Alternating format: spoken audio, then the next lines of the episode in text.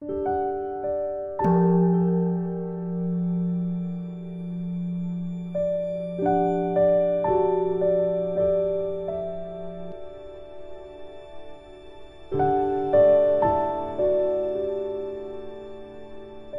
家好，又到了我们一起学习广论的时间了。请大家发心，要为无上正等菩提来闻思。今天呢，我们要学习广论的三百七十页第六行。那么在广论的校订本里边是第八十页第六行，都是第六行。准备好了吗？那我们要一起看原文。声闻地云：“应以光明具心，照了具心，明镜具心，无暗具心，正修止观。如是汝于止观之道修习光明想时，设有最初圣解所缘相不分明，光明微小，由数修习为因缘故。”与其所缘圣解分明，光明转大；若有最初形象分明，光明广大，其后转复极其分明，光明极大。声闻地中有说呢，说要以具足光明、具足光芒、明亮与无暗的心，正确的修习止观。当我们对于止观道如此修持光明想的时候，即使最初对于所缘的圣解。不清晰，并且光明微小，但是透过串习修持的因缘，将会转为呢对于所缘圣解清晰，并且呢光明盛大。然后，如果最初就已经非常清晰了，并且光明盛大，那之后会变成什么样呢？就会更加的转为极其的清晰，光明极其的盛大。关于这段声闻地中的文中所说的光明巨心、照了巨心、明镜巨心、无暗巨心，什么意思啊？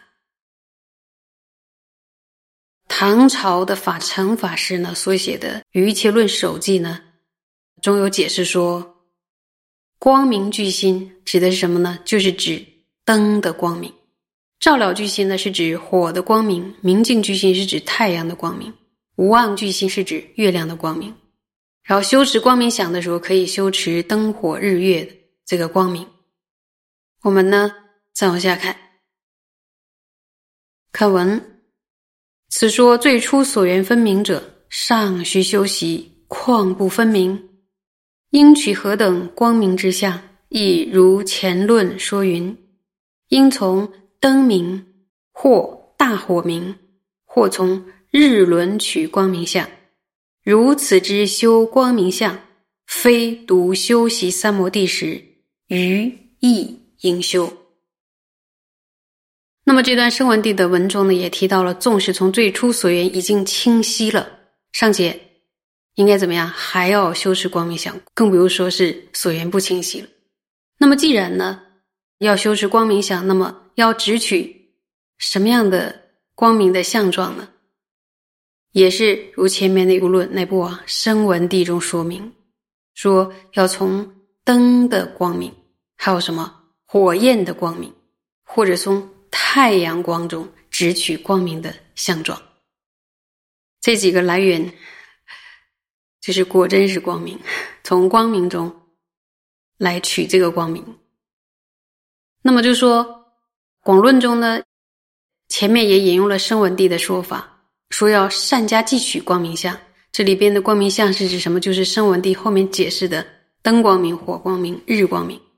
然后关于这段声闻地的文呢，汉藏的版本它略有不同。玄奘大师翻译的声闻地这段文中呢，有讲到灯光明、火光明、日光明、月光明，但是藏文版的声闻地中没有提到月光明，只有提到灯啊、火啊，还有日光明。还有这是汉藏两种译本，就是有些许不同的地方。这样修持光明的相状，是不是只有局限于修定的时候呢？其实并不是，其他的时候也应该修持光明相。记不记得我们在广论的修习轨里的段落里边，有教我们睡眠于前，记得吧？那个时候有讲到善取光明之相，怀着光明想而睡眠。然后怀着光明想来睡眠的话，心中没有黑暗，所以呢，从道前基础的时候修习规律的时候，我们就有修光明想的教授。然后一开始不知道你没有认真学，然后其实，在睡前要修光明想的时候，一开始在广东班的时候，很多同学是很好要的，因为他们会想要，比如说右膝而而卧，然后圆取一个光明。那时候有时候大家都会想要佛菩萨的光明，啊，或者说圆取一个就是灯的光明，然后会觉得啊，有的人说会在脑海里照耀着，很温暖，然后很安详，在那种状态下睡着。可是用一段时间功，你没有提醒，就就变成又不用功了。在《于其实地论》里边也有提到说，很多修光明想的方法，比如说法光明想、意光明想，还有奢摩他光明想，还有什么比波舍那光明想。由此可知呢，修持光明想对于一个修行人来说是非常重要。好，我们再往下看。到下面的话就。该是另一个，就是讲调举。这上面一大段呢，都是要强调说要光明的。所以呢，学了这段之后呢，你可能有的时候要认真的观察一下灯的光明，然后火的光明，然后甚至说日光明、月光明啊，去认真的观察一下。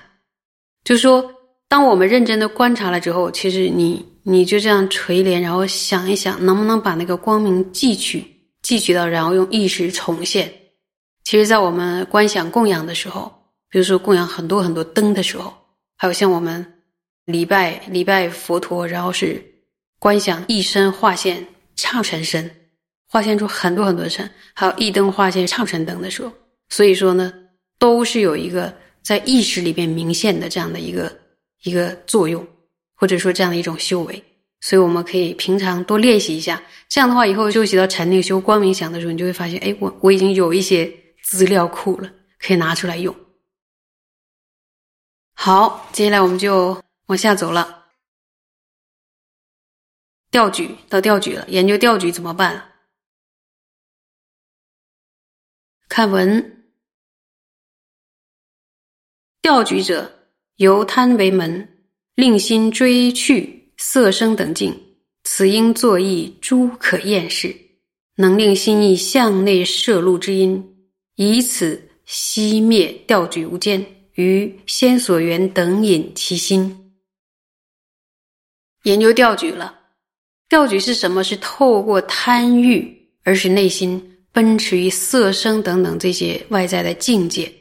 所以呢，怎么办？对此呢，要在心中思维能让我们的心意向内收摄的因，什么内心厌离的事情。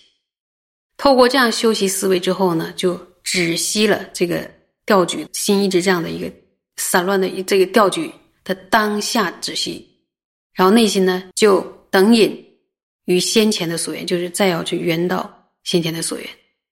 现在从那个沉默啊等等，我们现在移到调举。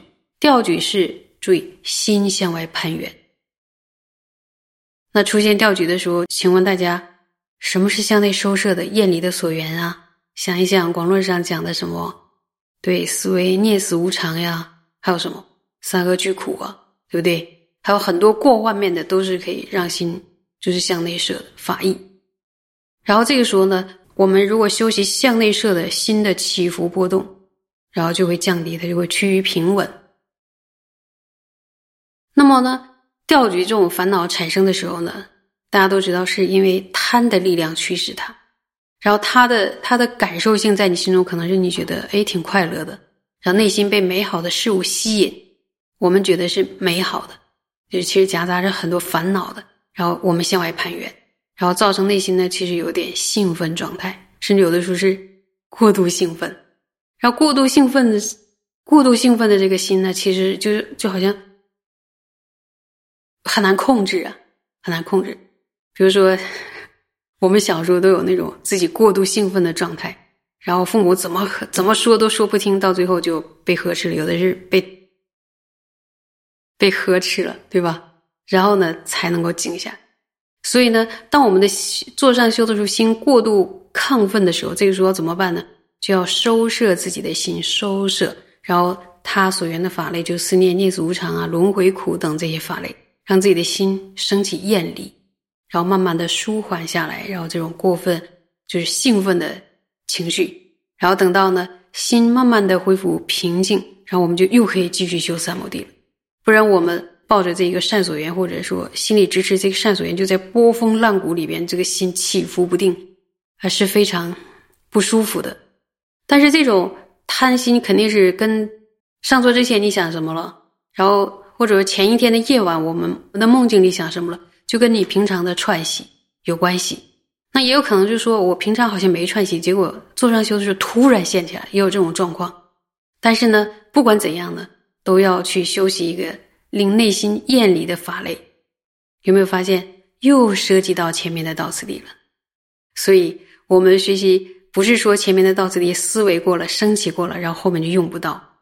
其实还是在座上修的时候，能广泛的应用前面所修的道次第。所以，真的是宝物啊！什么时候拿出来用，什么时候都有妙用。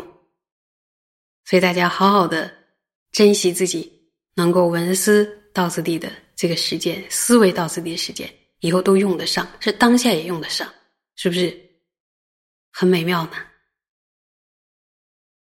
今天就讲到这里，谢谢。